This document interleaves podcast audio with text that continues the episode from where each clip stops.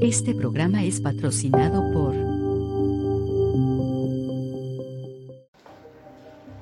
Hola, yo soy Moni Y yo soy Pam. y esto es Bio Amber. El día de hoy está con nosotros Cristina, veterinaria, egresada, y nos gustaría que nos platicara algunas de las cosas que realiza durante su labor. Hola. Entonces, este, pues Chelly, ¿tienes algunas preguntas? Bueno, yo este, eh, voy comenzando yo mi carrera de, veterinaria y pues la primera pregunta que nos hacen pues en la carrera es ¿por qué ser veterinaria y por qué la carrera de veterinaria? Y pues yo quisiera saber por qué veterinaria. Claro. Eh, pues yo siempre quise estudiar algo que ayudara a alguien. Nunca tuve claro, no fui como esa niña que creció queriendo ser veterinaria, ni mucho menos, pero sí siempre supe que quería hacer algo que ayudara a alguien. Y nunca pude tener perritos ni nada, entonces ya cuando estaba casi por terminar la prepa, llegó mi primer perro a, a mi casa, todavía con mis papás y todo. Y creo que a partir de ahí fue cuando, con la conexión que yo hice con, con él y todo, yo dije, bueno, es que entonces a este tipo de seres vivos es a los que yo quiero ayudar. Y yo creo que él me convenció y me cambió la vida, ¿no? Entonces, yo por eso estudié veterinaria. ¡Producción! ¡Producción! Yo estudié en la Universidad de Guadalajara, en el curso, donde, donde estudié.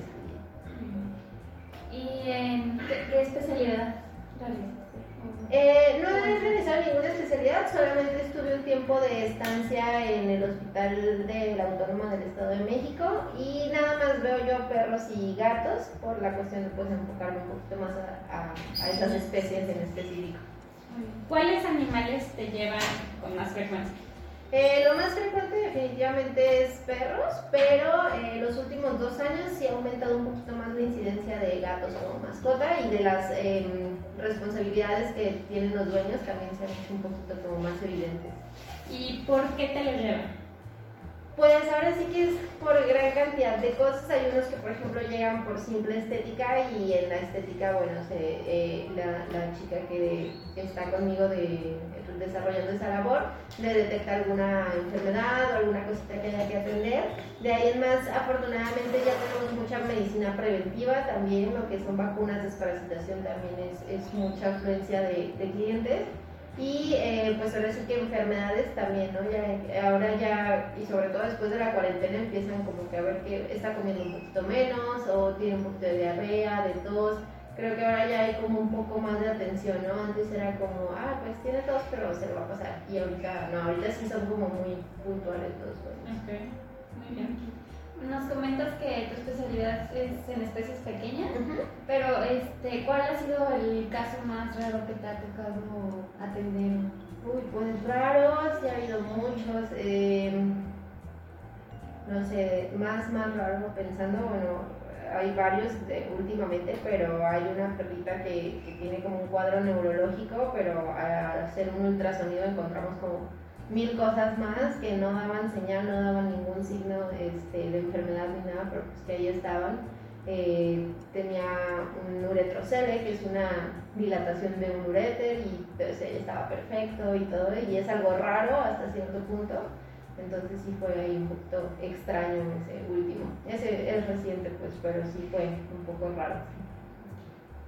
¿Cuáles son las enfermedades más frecuentes que te llevan? Pues las más frecuentes yo creo que habría que eh, a lo mejor distribuirlas por edad, eh, especie, hablando de perros y gatos, ¿no? Pero por ejemplo, si hablamos de cachorros, lo que es el parvovirus es bastante frecuente y, mortal. Bueno, no, tiene una morbilidad alta. Entonces sí es común, pero ahorita ya con la medicina preventiva que se hace, pues eh, ha empezado a bajar un poquito la, la incidencia, un poco. Eh, también por ejemplo, ahora que hay que es época de calor, hay muchas parasitosis, se hacen muy evidentes, hay diarreas, de que de repente agarran algo de la basura, y así ahorita es muy, muy, Muy muy común con, con el clima que tenemos. Este, en cuanto a gatitos, pues si salen eh, de casa hay muchos abscesos por peleas, hay también muchas enfermedades virales en los gatos, la parasitosis también es muy frecuente, problemas respiratorios.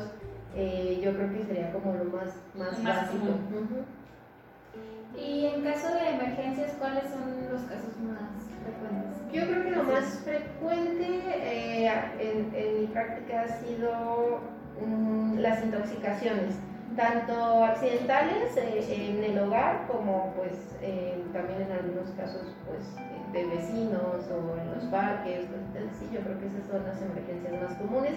Pero ahorita también se presenta mucho lo que son los golpes de calor, que también es una emergencia y con, con la época es bastante frecuente. Este, y los errores más comunes que cometen los niños con sus mascotas para que mm, sucedan.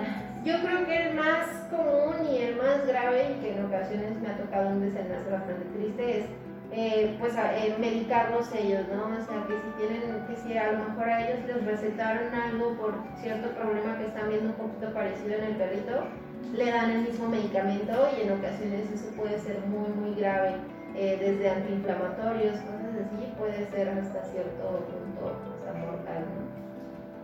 Y bueno, hablando de otro tema y que a mí me, este, me gustaría que lo compartieras con el público, sería ¿Por qué es importante la esterilización tu mascota? Ok, la esterilización tiene muchos puntos a favor. Eh, es importante, en primer lugar, pues para controlar la sobrepoblación, que en México tenemos un problema impresionante de abandono, por ejemplo, de mascotas, que es bastante grave. Eh, y aparte de esto, bueno, las, los beneficios a la salud que trae es, eh, son muy numerosos, ¿no? Por ejemplo, una hembra, hablando de, de perritas, esterilizamos antes del primer cero, disminuimos al 0.5% la posibilidad de que tenga cáncer eh, de mama en, un futuro, ¿no? que ahorita es bastante frecuente. En los machos igual disminuimos la posibilidad de que vaya a haber una prostatitis en un futuro, de que haya eh, algún tumor de células de Sertoli en, testículos, eh, son muchos los beneficios. Eh, y sobre todo lo de la sobrepoblación también, ¿no? O también una hembra ya mayor puede llegar a padecer una infección llamada piómetra, que es básicamente el útero se empieza a llenar de, un contenido purulento, bacteriano, eh, o puede haber otro tipo de contenidos, pero bueno, es lo más común. Y son cirugías de emergencia en este caso, por ejemplo. Entonces, si la esterilizamos joven, pues nos olvidamos de eso, ¿no? De esos problemas. Ok, entonces ¿desde qué edad o desde qué momento recomiendas la esterilización?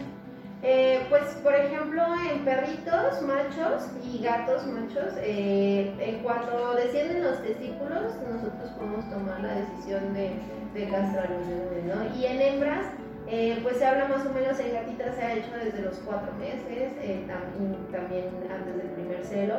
Hay veces que eh, hablamos de, dejar pasar el primer celo por evitar una infantilización de la vulva, que es que quede como muy chiquita, eh, los pliegues muy juntos y puede generarse alguna infección urinaria, pero pues es mínimo el riesgo que, que tenemos. ¿Y con qué frecuencia nos recomiendas que llevemos a nuestras mascotas al veterinario? Eh, pues mínimo una vez al año en perros jóvenes y perros ya o, gatitos y en mascotas ya geriatras o más allá de los 7 años. Yo recomendaría mínimo dos veces al año hacer un control general, un chequeo general y de ser posible unos análisis de laboratorio. Ok, y cuéntanos alguna anécdota de la que te acuerdes que nos quieras compartir a nosotros, una anécdota de tu carrera, una anécdota laboral. Ajá. Pues ahora sí que creo que hay muchas de todos los días. Eh, ahorita abordando un poquito lo de, lo de la esterilización. Me acuerdo de una que es bastante triste porque pues llega una perrita eh, que ya tenía cáncer en, en, útero, entonces me acuerdo mucho que el señor se pone a llorar y nos platica que su mujer había fallecido justo dos meses atrás de exactamente lo mismo y dices, wow, o sea, es muy impresionante. Claro, también hay anécdotas bonitas, ¿no? O sea, hace dos semanas eh, unos niños se encontraron un cachorrito, lo llevaron, lo curaron, tenía una herida en su patita muy fea, los niños son hermanos, se llevaban muy mal y bueno, nos dice la señora que en estas dos semanas no se han separado y son los más felices y súper hermanitos, ¿no? Entonces, también eso es muy padre porque te enseña cómo un vínculo con una mascota puede cambiar tantas cosas en una familia. Sí, aparte que yo estoy consciente de que los animales absorben nuestra energía y todo, entonces eh, focalizamos muchas enfermedades, este, mucha atención Sí. hacia los animales, ¿no? Sí, sí, sí, totalmente. Bueno, y aparte de, pues, de todas estas vivencias y